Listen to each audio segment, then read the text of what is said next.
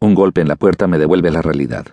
Entonces veo una maraña de largo pelo castaño, blanquísimas piernas y botas cafés que aterrizan de bruces en mi despacho. Reprimo la irritación que me sale naturalmente ante tal torpeza. Me acerco enseguida a la chica que está a cuatro patas en el suelo. La sujeto por los hombros delgados y la ayudo a levantarse. Unos ojos claros y avergonzados se encuentran con los míos y me dejan petrificado. Son de un color de lo más extraordinario, un azul nítido y cándido, y durante un momento horrible me siento como si pudieran ver a través de mí. Me siento expuesto. La idea me resulta tan inquietante que la borro inmediatamente de mi cabeza. Tiene la cara pequeña y dulce, y se está ruborizando con un inocente rosa pálido. Me pregunto un segundo si toda su piel será así, tan impecable.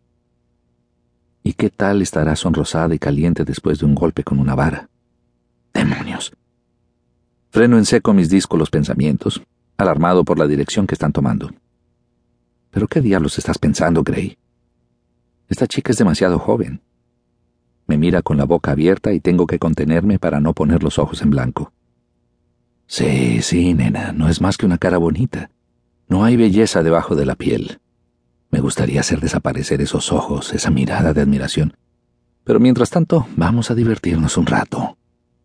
Señorita Kavanagh, soy Christian Gray. ¿Está bien? ¿Quiere sentarse? Otra vez ese rubor. Ahora que ya he recuperado la compostura y el control, la observo. Es bastante atractiva, menuda y pálida, con una melena oscura que la liga de pelo que lleva apenas puede contener.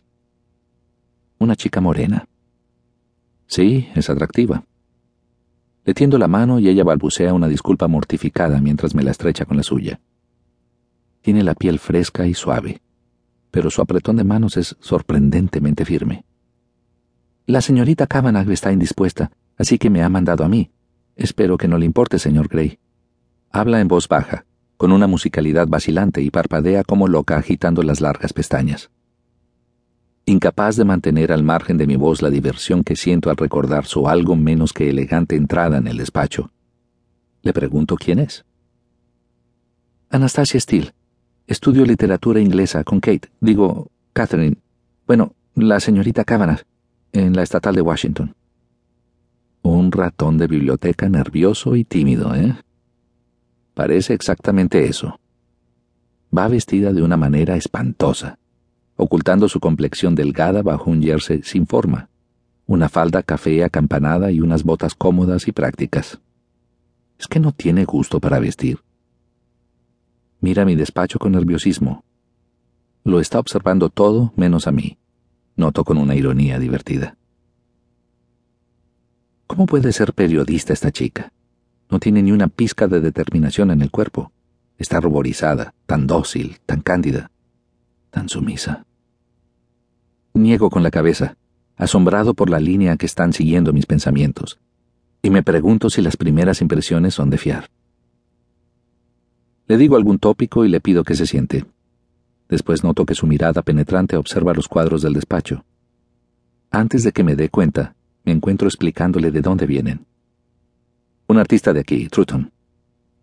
Son muy bonitos, elevan lo cotidiano a la categoría de extraordinario, dice distraída, perdida en el arte exquisito y la técnica perfecta de las obras de Truton. Su perfil es delicado, la nariz respingona y los labios suaves y carnosos. Y sus palabras han expresado exactamente lo que yo siento al mirar los cuadros. Elevan lo cotidiano a la categoría de extraordinario. Una observación muy inteligente. La señorita Steele es lista. Me muestro de acuerdo con ella y la observo, fascinado, mientras vuelve a aparecer en su piel ese rubor. Me siento frente a ella e intento dominar mis pensamientos. Ella saca un papel arrugado y una grabadora digital de un bolso demasiado grande. Es un poco torpe, y el maldito aparato se le cae dos veces sobre mi mesa de café Bauhaus. Es obvio que no ha hecho esto nunca, pero por alguna razón que no logro comprender todo esto me parece divertido. Normalmente esa torpeza me irritaría sobremanera, pero ahora tengo que esconder una sonrisa tras mi dedo índice y contenerme para no colocar el aparato sobre la mesa yo mismo.